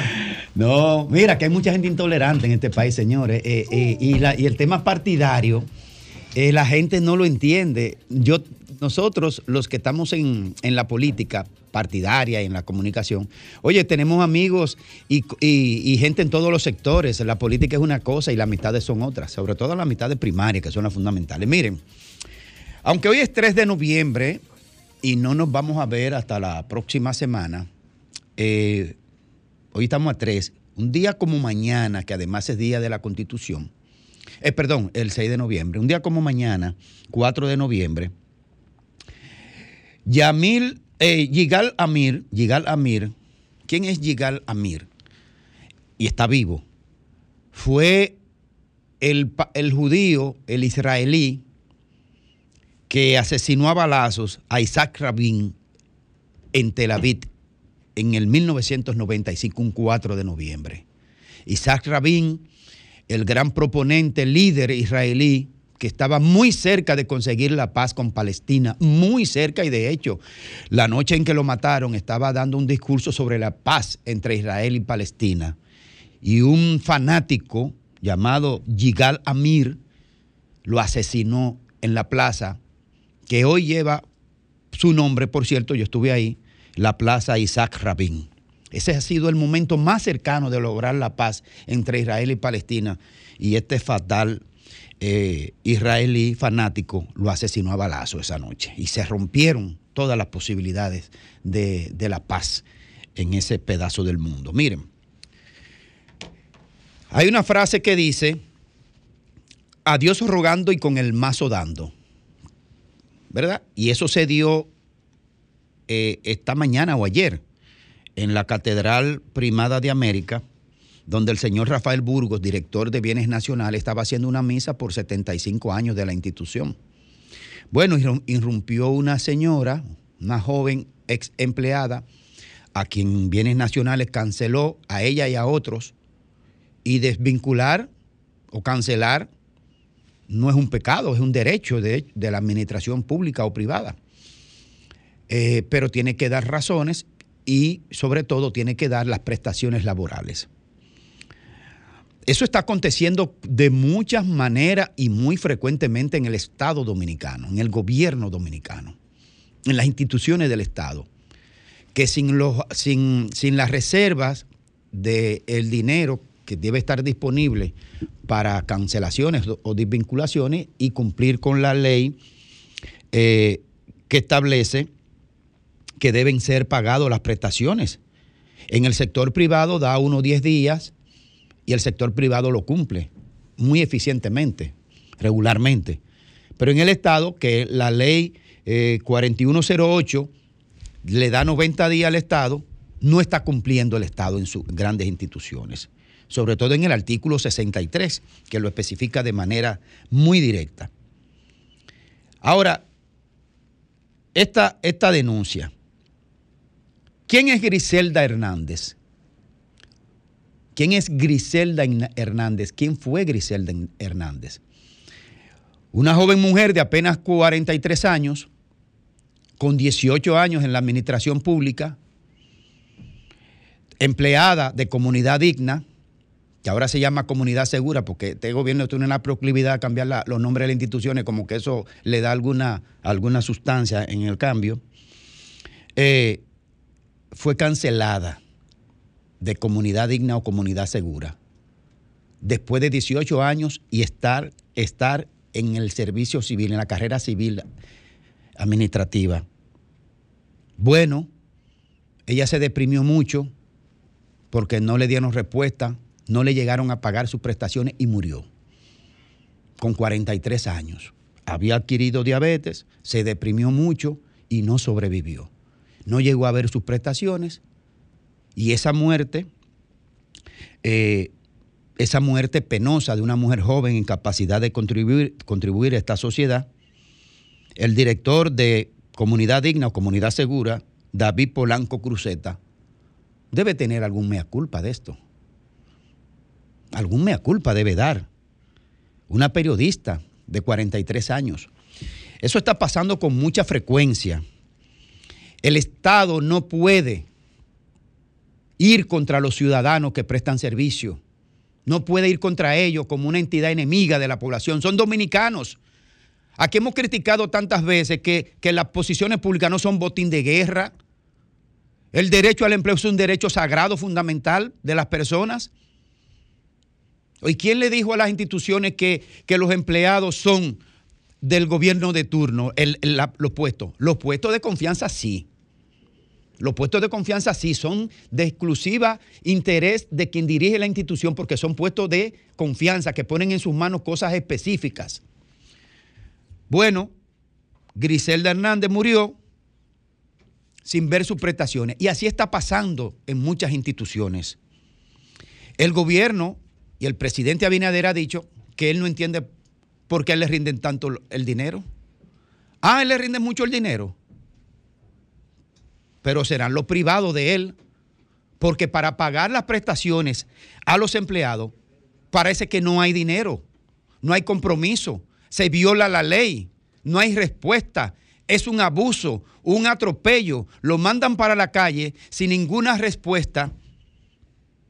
Y ya hoy Griselda Hernández está bajo tierra, metido en un ataúd, y no llegó a ver sus prestaciones laborales. Alejandro.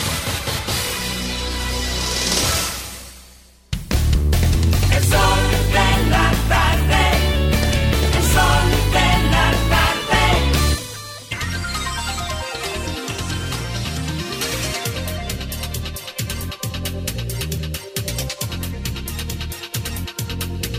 Retornamos, retornamos aquí al sol del país a las 4.15 minutos. Tendremos pronto, pronto, pronto, pronto informaciones detalladas sobre la semana aniversaria de don Rafael Fafa Taveras. Mamacita fanfarria. Sí, es fanfarria Fiesta Eh, nacional será. eh, 85 uy. Tululuces. uy. 85 años cumplirá don Rafael Fafa Taveras, el dominicano viviente, el dominicano viviente que más ha luchado por las libertades públicas. Eh, y no soy hiperbólico. ¿Y, Euclides? Euclides es más joven que Fafa. ¿Euclides? Es más joven que Fafa, pero Fafa ha luchado más porque. Euclides cogió un tanque, dime. No, no, Oye, Dime, dime Tiene cuánto- escala de tanquismo. cuántos años ha estado Euclides Gutiérrez preso. Fafa, dime cuánto. Antitrujillistas, ¿no? Oye, el tanque, el tanque. Pero, pero Fafa es tan el noble. Fafa es tan noble, que al mismo que le daba los chuchazos, ¿Lo perdonó? Lo invitó a la fiesta al ¿Lo chivo. perdonó? No, mentira. Sí. No, no. Sí. ¿Es verdad? ¿Por qué? No, Fafa, sí, lo Fafa- perdonó. Fafa tiene una... Pero, ¿por qué lo perdonó? Pégate al micrófono, Fafa. Dígame. ¿Por, por qué lo perdonaste, Fafa? ¿Cómo? Porque era una víctima. El que, el que, el, Fafa. el que daba los chuchazos, ¿por qué tú lo perdonaste? O por una, una cosa, yo estaba en cuera, me dio la pela, me contó los golpes, 51 puetazos, uno para adelante, otro para atrás, me tumbaron, yo me paré y fui a la llave, abrí la llave a quitarme todo ese ardor, y el tigre fue y me dijo, señor, yo no sé cómo usted se llama. Entonces entienda que yo no tengo nada personal con usted. Pero por Dios, este es mi trabajo. Y le dio seis- y yo levanté Y tú te la ríes. mano. ¿Lo perdonaste por eso? Y le dio Tú seis más. ríes. Lo perdonó y se lo y dije, hasta el verdugo es una víctima. Él lo perdonó y se, después se lo encontró en la revolución de abril en Gurequira. No, no, no, no, no se lo encontré en vano. Es una anécdota que, que Fafa la ha hecho. Mire, grande, grande. eh, muchas oportunidades delante de mí y, y, y la han testificado otra gente. Pero no, yo Yo, digo. yo le digo, me ha ido muy bien con no tener odio ni rencor. Porque hay gente que las diferencias le dañan el alma. Sí, Pero verdad. Fue la diferencia del mundo y entender la razón. No me ha acompañado el odio ni el rencor y yo me siento feliz por eso. Sí, porque el rencor solo daña al que lo lleva. por- Ahora, de Fafa, independiente, yo estoy de acuerdo contigo, pero cuando tú te refieres a Miguel Vargas, yo te siento como, como con una risita y un gustico. No, no, no. Él no escucha, él no escucha eso. Mira, Ay. eh. ¿Y entonces cuál, va a ser el itinerario? Bueno, eh, comenzaremos al inicio de la semana, el domingo. El domingo tendremos en la casa de Fafa el anuncio formal de la apertura de la semana Un aniversaria. detallito, un detallito, señor, coordinador Sí. del cumpleaños. Tendremos, ¿eh? Un detallito, señor coordinador de cumpleaños. Eh, tiene que darle el número de cuenta porque. Sí, ¿Eh? la- pronto la voy a Sí, presentar. pronto sí, la voy a presentar. Estamos debatiéndonos si, si doy la- el número de cuenta mío o el de él. No, el suyo, el suyo. Eh, el suyo. No, el de Fafa o el mío, porque ahí, ahí, ahí tenemos una pequeña No, la, diferencia. la- la de Fafa lo pueden chapear porque él no se gobierna. No, ¿y quién chapea a Fafa? Yo, yo entendí mal o la, o las, la, el ágape extendido, ¿verdad? Sí, sí, un itinerario, sí. El ágape extendido terminará en Génova. No, no, no, no. ¿No es? No, no, no, no, no. Lo que pasa es que él tiene una invitación a una conferencia en Génova y está pendiente de definirse eh, si va, si habrá o no conferencia. Ahora, la semana aniversaria lo que puede hacer es moverse hacia adelante o hacia atrás. Así es. Entonces, yo soy, en principio, con la ayuda de la reina y de Lea, el receptor de los regalos. Sí, señor. Y, y el, de, el receptor de los aportes económicos También. seré yo, pero sin ayuda. Ajá. Sin ayuda de Lea y sin ayuda de Ivonne. oyendo, Lea.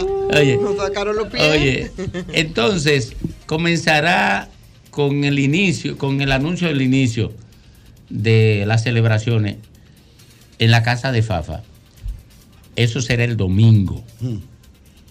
El lunes, después de la 5 de la tarde estaremos en la casa, ¿cómo se llama tu hermana? Cecilia. De Cecilia. El lunes a las 5 hasta las 12 de la noche. Sendo cerdos, sendo chivos y algunas carnitas más. Y, y aguardiente. No, eso no puede faltar. Eso no puede faltar. Porque una celebración. Eso es una celebración. No, no, no, no es- no es con agua. No, no, bebidas no. espirituosas. El martes tendremos Mira la grada. una está. fiesta navideña. Está llegando la gente a la cabina para ir comentando. Sí, el martes tendremos una fiesta navideña. Será de navideña. Calentando. Porque a final de noviembre. Una fiesta navideña en la casa de Ricardo Nieves. Hay que llevar hasta el. El Bueno. miércoles. El miércoles. Esa no se va a dar, dice Lea. El miércoles tendremos. sí, no, no lo de. No, no, no, no. Hay que llevar el arbolito a la No, casa no, del no, doctor. No, no, porque ya tenemos, no, no, ya tenemos frente a la Casa de Nieve una autorización del Ayuntamiento del Distrito Nacional para cerrar la calle. Si Nieve no quiere participar, que mire desde la altura de su casa. Hay que llevar así. Pero, es que- pero llevamos todo. No, porque llevamos todo. No necesitamos a pelusa, ni pelagatos, ni, ni, ni, ni, ni pijoteros. Es más, yo, iba de- yo le pregunté a Fafa que incluyéramos a Ricardo Nieves. Fafa es un hombre indulgente y dijo, no, no puede faltar porque él es la cabeza del programa, el líder del equipo. Digo yo, bueno, está bien, pero yo lo planteé que lo sacáramos.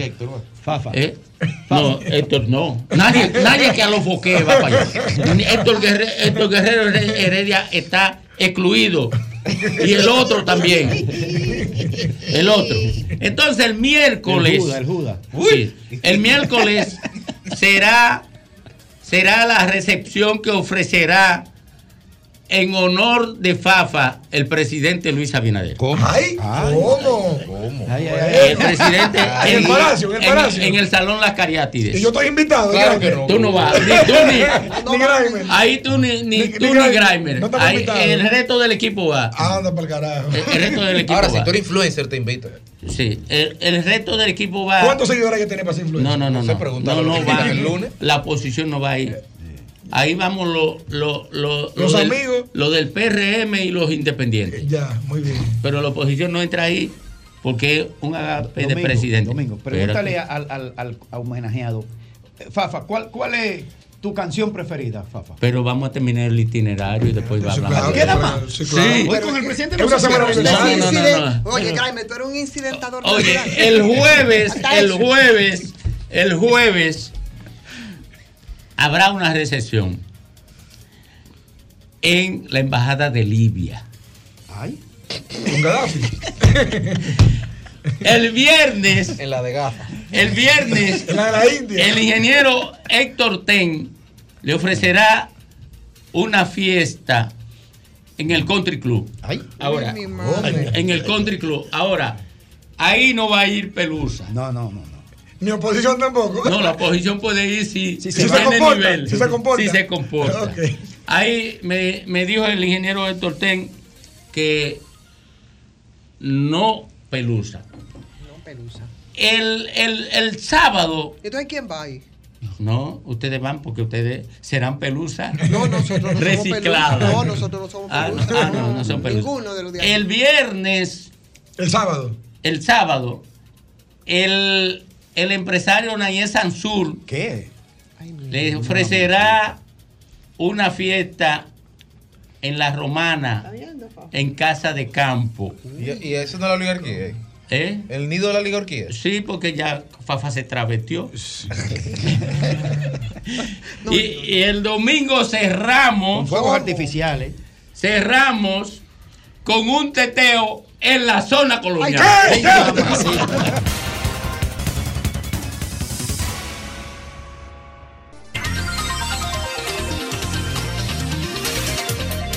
Nos retornamos aquí al sol del país en esta emisión especial. ¿Y dónde está el cumpleañero? En, esta emisión especial, recibiendo llamadas.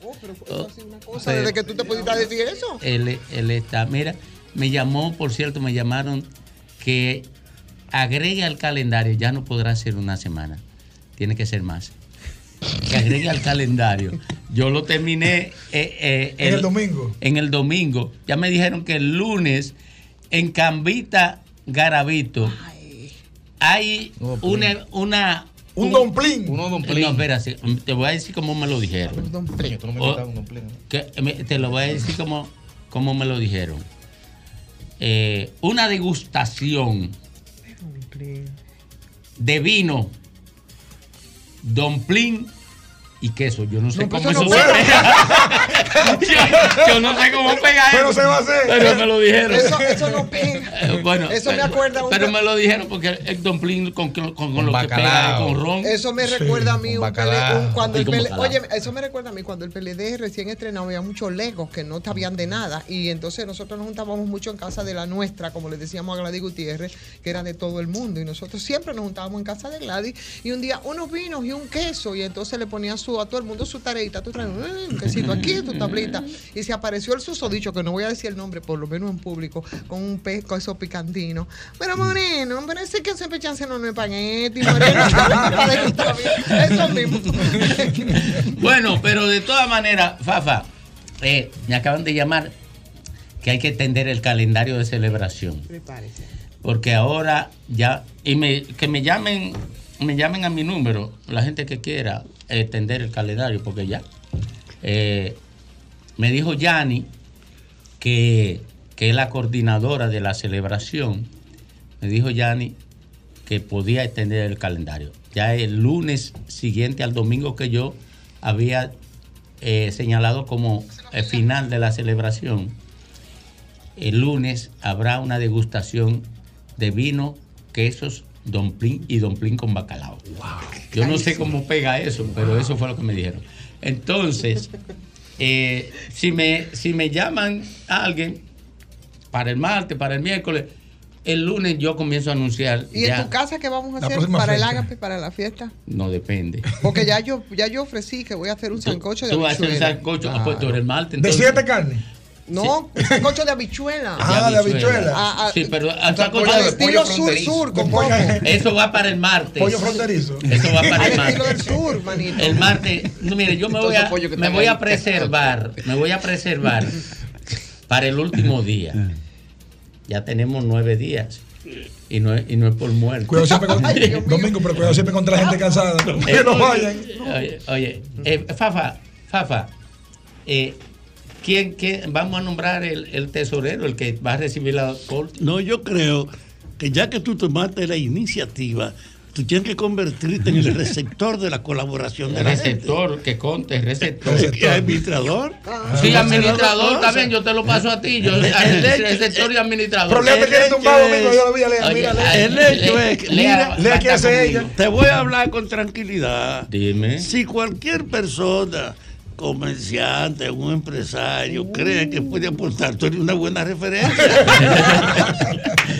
Yo lo que sé es que eh, tengo, le tengo temor a eso porque cuando viene a ver, tú me dejas a mí cubrir la celebración completa y yo termino quebrado. Va- vámonos con Jovine y, y vamos a parar, vamos a ver si podemos frenar la celebración esa, porque ya veo en peligro un dinerito que me va a entrar. Bueno, gracias, Domingo. Buenas tardes. En este viernes de precelebración del cumpleaños de nuestro mentor y guía Fafa Taveras. Miren, eh, aparte de asesino, Trujillo fue ladrón, evidentemente. Y, y entre la, su campaña sistemática de apropiaci- apropiación de bienes y de tierras, llegó a acumular casi 3 millones y medio de tareas de tierras a su nombre. 3 millones y medio de tareas son 2.201 kilómetros cuadrados, que viene siendo casi el tamaño completo de la provincia de La Vega. La Vega completa, por solamente citar una provincia, cuando la mayoría de las provincias del país no llegan a mil kilómetros. A la muerte de Trujillo, toda esa tierra entran al CEA, que fue conformado por Balaguer en 1966. De ahí en adelante, políticos, militares, empresarios, obispos, pastores, se pusieron de acuerdo, como pocas veces hacen en la sociedad dominicana, con un único objetivo, robarse la tierra del CEA. Pero era tanta la tierra del CEA que 50 años después todavía queda tierra, queda mucha tierra. Y gobierno que se respete su clase política de turno y dirigencial partidaria se roba su pedazo de tierra del CEA también. Fue tan grande la mafia que recordemos que en el año 2017 en San Pedro de Macorís una persona entró a una cabina de radio y mató a dos locutores. Por un tema vinculado a eso que nunca se aclaró completamente. Parece que los locutores estaban intermediando para tratar de resolver un tema. eh, y bueno, y ahí hay dos personas muertas en torno a conflictos dados en torno a la tierra del CEA. Mientras los grandes militares, los políticos, los grandes empresarios, los prestantes y honorables de este país se robaban las grandes extensiones de terreno, los pequeños campesinos apenas sobrevivían con un par de metros, si acaso.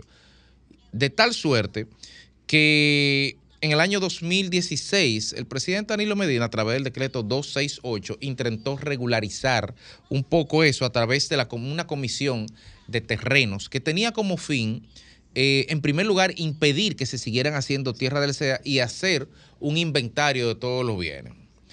Eso no avanzó lo suficiente. Eso no avanzó lo suficiente y de hecho se cuenta, y, lo dice la actual comisión, de que incluso con esa prohibición presidencial de hacer transacciones del 2016 en adelante, se siguieron haciendo transacciones. Aunque para nadie un recuerdo, un- puede ser una sorpresa que en este país, con un contrato de retrofecha, usted puede en el 2023 hacer un contrato y decir que lo firmó en 1980 y se busca un notario y un sello de esa época. Y bueno, lo hice antes del 16. Es decir, que en torno a eso había, el negocio seguía. Presidente Luis Abinader, digo esto porque el presidente Luis Abinader, a través del decreto eh, 307-21, estableció, modificó ese decreto de Danilo Medina para incorporar la prohibición de ventas de tierra a todas las tierras del Estado, uno, y dos, para que esta comisión pudiera inventariar, titular y rendir cuenta de cuánto al día de hoy es el patrimonio de la tierra del Estado, que somos incapaces al día de hoy de saber con cuántos metros de tierra tiene el Estado. Eso significa que es importante organizar la casa. En el año, eh, en el do- dos- ahora en junio, el presidente creó una comisión, reforzó la comisión con el nombramiento del doctor Enriquillo Reyes como presidente y del director de catástrofe, Fidias Aristi, para que hicieran este trabajo, revisaran todos los contratos y otras figuras, desde luego, revisaran todos los contratos y recomendaran al Poder Ejecutivo una vía de acción. Porque el problema es que tenemos 70 años de robo continuo, 60, 70 años de asalto a los inmuebles del Estado, de ausencia de organización, de ausencia de registro, de ausencia de inventario, algo tan simple como tener una macota de colmado que diga dónde está todo el terreno. Y todo eso hay que montarlo, ese desorden que fue convenientemente apañado, porque donde hay orden, el robo difícilmente prospera. Pero todo eso hay que montarlo en justicia, en la ineficiencia de un marco jurídico que regulara los derechos reales, los derechos inmobiliarios. Así que hay muchos aspectos.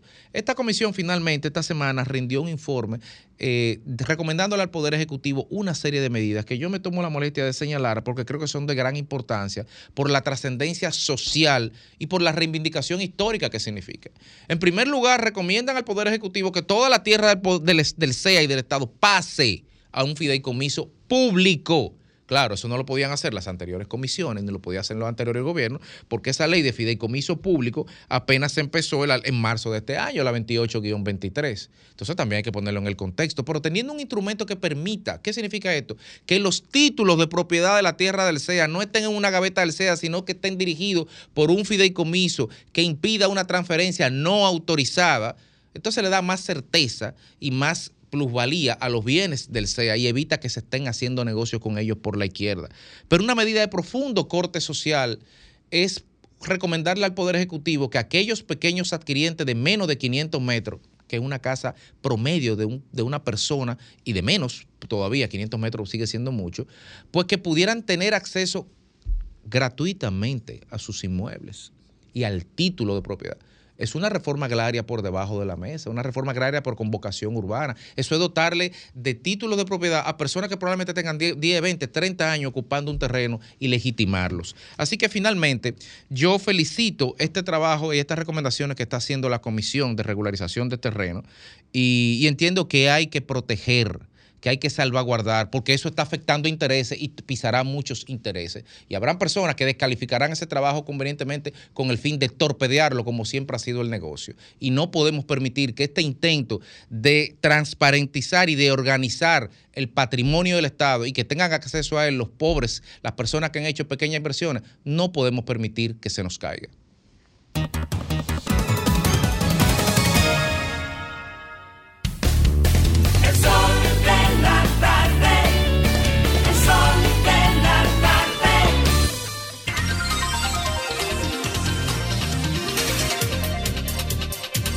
Tengo una crisis, una crisis seria.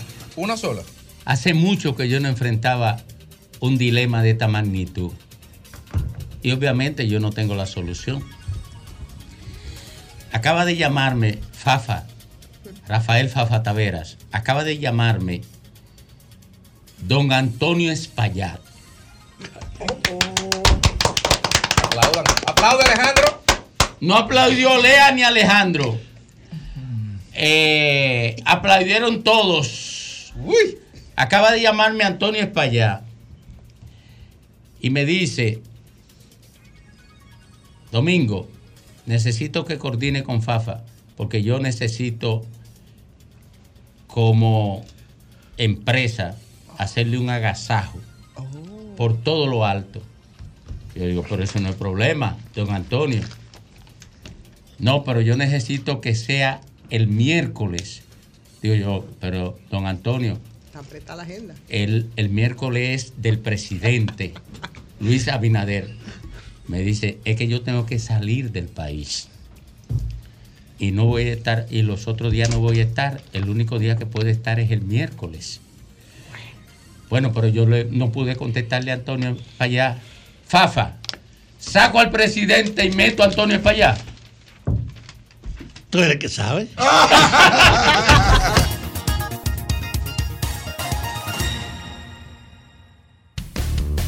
sol de la tarde. El sol de la tarde.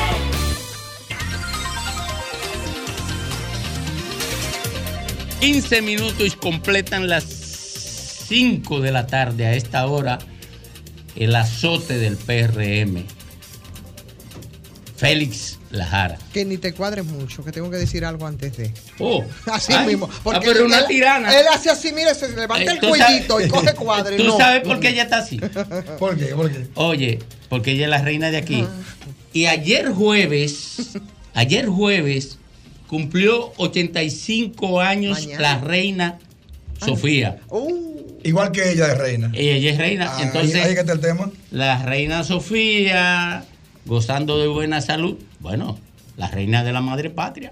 Bueno, pero mañana cumpleaños también, a propósito del cumpleaños de Fafa, una, una persona de un valor extraordinario, contemporáneo de Fafa, que estuvo cinco años preso también con Fafa. Fafa, Plinio Matos Moquete, cumple mañana también años. Así es que va el ágape para Plinio Matos Compartimos Moquete. Así es. una etapa muy pesada. La hermandad de la cárcel es imborrable. Y él y yo compartimos la cárcel. Así es. Don Félix Lajara. Abrazo a Plinio Matos Moquete. La República Dominicana tiene una cárcel. Es una cárcel colectiva porque todos los dominicanos nos encontramos dentro de ella y tenemos que aprender a convivir con ella, aunque sabemos que todos los días nos están dando un azote. Los tres azotadores que todos los días tienen como tarea dar tres chuchazos diarios, una se llama Edenorte, otra se llama Edeeste y la que nos da los golpes en la capital se llama Edesur. Estas Edes, que por muchos años, y luego de todas las transformaciones que se compraron, que se vendieron, que regresaron, son otros criterios, y no vamos a entrar en esos detalles, han entrado en una etapa de degeneración porque siempre han sido deficientes. Si tú, si venimos a este espacio a decir que han sido positivas y buenas, estaríamos hablando mentiras. Siempre han sido deficientes. Aquí hemos apostado a que vayan mejorando un poquito. Y como en un momento dado, principalmente en el 2015, 16 y cuando entró Punta Catalina, mejoraron un poco más. Ahí entonces como que los dominicanos cogimos un chin de alegría y dijimos, bueno, pero creemos que el tema eléctrico, que es una deficiencia del Estado por muchos años, aparentemente ya va a tener solución. Pero a raíz de la pandemia, lógico, hubo un alto consumo, ese alto consumo se justificaba, porque todo el mundo estaba en sus casas y entonces eh, los aire acondicionados, los juegos, el wifi, todas las cosas, los electrodomésticos a su máxima capacidad, era como un poquito entendible que hubiera un alto consumo, que hubiera un alto consumo. Pero también al mismo tiempo, los dominicanos estábamos apostando a, que, como se sabe que la matriz eléctrica aumenta la demanda un 5% todos los años, que también el gobierno, que supone que llegó, sabiendo el problema que había, iba a comenzar a invertir todos los años para aumentar la oferta eléctrica todos los años y así no tuviéramos ese déficit tremendo que les voy a dar los datos que tenemos aquí. ¿En qué ha degenerado todo esto? Bueno, ahí están las gráficas. Miren estas gráficas, señores, miren. Las pérdidas en las EDE, gasto anual del gobierno en subsidio al sector eléctrico. Miren cómo va desde el 2014 y miren que solamente en el 2022, no hemos contado el 23, 99.315 millones de pesos. O sea, casi 100 mil millones de pesos solamente. Eso fue en el 2022 para el subsidio eléctrico. En el primer trimestre del 2023 se gastaron, se, o, o, se invirtieron como usted quiera, pero eso es más gasto que inversión, más de 21 mil millones de pesos solamente en el primer trimestre, trimestre solamente. Eso quiere decir, señores, que de los recursos de tus bolsillos, de mi bolsillo, porque te lo venden y que no, subsidiamos el sector eléctrico, el combustible, ¿con qué cuarto? Con lo tuyo con lo del bolsillo del funcionario, no, es con los cuartos del pueblo, con lo que se iba a hacer el hospital en tu pueblo, con lo que se iba a hacer la carretera, con eso que se hace, que se hace ese suicidio, eh, con eso es que se, que se, que se, que se acapara un poquito el problema eléctrico. Pero miren para acá. La pérdida en las EDES, esas pérdidas, entonces, ¿qué están haciendo? En el 2000, en el 2022, las pérdidas fueron de un 39.2 colectivo diciendo las pérdidas. ¿Y qué hacen la sede entonces? Bueno, le voy a decir lo que me dijo un amigo, La Jara, yo tengo un negocito. Puse por donde yo tengo el negocio, todo el mundo se roba la luz. Porque es otra cosa, que todo el mundo se roba la luz y no pasa nada. Yo quise, como soy un hombre serio, formalizarme y pongo un contador. El primer mes me llegó de 3 mil pesos. El segundo mes me llegó de 11 mil pesos. Y yo dije, me la voy a robar igual que todo el mundo. Yo le dije, no, no lo haga. Ve a Protecon, procede por la vía legal para que busque una solución. Bueno, tiene que servir porque es el instrumento para defender a, a los usuarios. Entonces, cómo una persona puede comportarse y cómo puede quedar de pie cuando una factura eléctrica, todas las pérdidas que tienen las EDES, que es un 39.2% colectiva por lo menos en el 2022, y que cada una de ellas tiene que ser subsidiada al más alto nivel. Señores, desde su costilla y de la mía que le sacan el subsidio, pero también cuando esas pérdidas tan grandiosas que dicen, bueno, no podemos dar tanto cuarto subsidio, vamos a distribuir estas pérdidas en todos los pendejos que pagan y agarran entonces y en una factura eléctrica que te tenía que llegar de 5 mil pesos, te meten a 10 mil, 15 mil y si es un negocio hasta 20 mil. Y eso es un abuso. Eso tiene que acabarse. Eso tiene que detenerse. Porque todo el gobierno que llega tiene que saber que hay un problema eléctrico y hay que buscar una solución. Pero la solución nunca puede ser a costilla de los dominicanos y de los que menos pueden.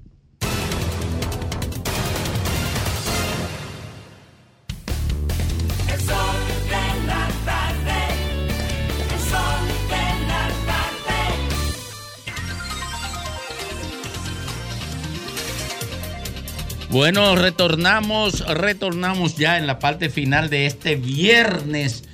Anuncio de la precelebración del cumpleaños 85 de Rafael Fafa Tavera. Ya he anunciado el programa que hay, ha tenido que irse ampliando. Ya Sí. se han incorporado tres fiestas más. Eh, la anunciaré a partir del lunes porque ahora nos vamos con Rafael Padilla. Ya será un El comité. cierre de la semana con don Rafael Padilla. Ya va a ser un comité coordinador. Así es. Adelante, Buenas Padilla. tardes, Domingo. Buenas tardes, Grairme, Ribó, mi querido Lajara. Sí, sí. Y no son de que 98 que compré papa. ¿Cuál es más viejo? Eh, es granja? prohibido, prohibido ponerle más. Le puede poner de más, pero algunos miles de pesos. Bueno, pues vamos a dejar eso al doctor Ricardo Nieves, que se lo Ah. En materia, Domingo, ¿qué le parece a usted si hablamos de la bichota Carol G, la mujer que le gusta a Gran Méndez? La bichota. Dele, Ay, dele, la bichota dele. de Carol G, pues luego de haberse agotado las ventas de su primer concierto que tendrá aquí en República Dominicana el próximo 15 de marzo del año 2024, mientras Grave va a estar buscando los votos en las calles, ella va a estar disponiendo a bailar a todo el público dominicano que le encanta la música de la bichota Carol G, la ex de Anuel AA y la rival de Yailin, la más viral. Pues en el día de antes de ayer se vendieron las boletas, todas las boletas que estaban en preventa, y a raíz de la venta de su primer concierto, que es el 15 de marzo, como ya les mencioné, pues tuvieron que abrir otra fecha en el día de hoy, ya lo dieron a conocer. ¿Dónde? los ¿Dó- ¿Dónde va a ser el concierto de la bichota? ¿Dónde? ¿Dónde? En el Estadio Olímpico. Oh, Estadio Sánchez, Olímpico. 15, así es, 15 y 16. Grave, tú vas a estar buscando votos en la calle. tú en- Yo, yo espero un featuring entre ella y, y Fefita la Grande. No, me gustaría con ella ella y Yailin. Ella y Claro. Pues entonces el 16 de marzo también tiene otra función porque se agotaron todas las boletas de preventa y el próximo 16 también tendremos a Carol G. Grave, yo creo que tú vayas con la Jara, conmigo y con Domingo en primera fila. Ahí vamos a estar nosotros. Bueno. Claro que sí. Yo voy a estar ocupado con Fafa. No, porque el cumpleaños en esta semana, no es en marzo. Ah. bueno, vamos ya a celebrar el cumpleaños del doctor Nieves. Como Nieves cumpleaños en marzo, vamos a celebrar el doctor Nieves para allá el cumpleaños. Sí, Juana lo Pero no con Juana Domingo. Yo no tengo una novia del doctor Nieves Peseta. Bueno, Ah, eh, déjame decirte una cosa, a mí no me meten en ese rollo. Bueno, siguiendo con otra información, domingo, en el día de hoy finaliza la gira universitaria que es, eh, se está llevando por diferentes universidades del país y hoy finaliza en la Universidad UTESA de Santiago de los Caballeros, pues esta gira que ha llevado varios artistas, pues eh, cabezada por el artista Gabriel y Natalie Hassim, pues él en el día de hoy estará el prodigio interpretando toda su música eh, a todos los ibaeños que se darán cita a este espectáculo. La gira comenzó el pasado mes de octubre y finaliza en el día de hoy, donde también ayer se llevó a cabo aquí en Santo Domingo y finalizó en Santo Domingo en la noche de ayer y estuvo presente el Mayimbe del merengue, Fernando Villalona, también ha participado Miriam Cruz, eh, Mar B, entre otros artistas de República Dominicana, pero ya hoy finaliza con Gabriel y por supuesto con el prodigio en la Hidalga de los 30 Caballeros, la tierra de Abel Martínez, de Nayoni Reyes, de, de Brenda Sánchez y mi amigo Francisco Sánchez, que por cierto Francisco Domingo, de Francisco Sánchez le mandó un abrazo y le mandó a decir a Domingo que muy buen el trabajo que viene siendo en Sol. Gracias. No sé si le gusta la otra parte que él le mandó, pero yo no se lo voy a decir en el aire, se lo voy a decir en secreto.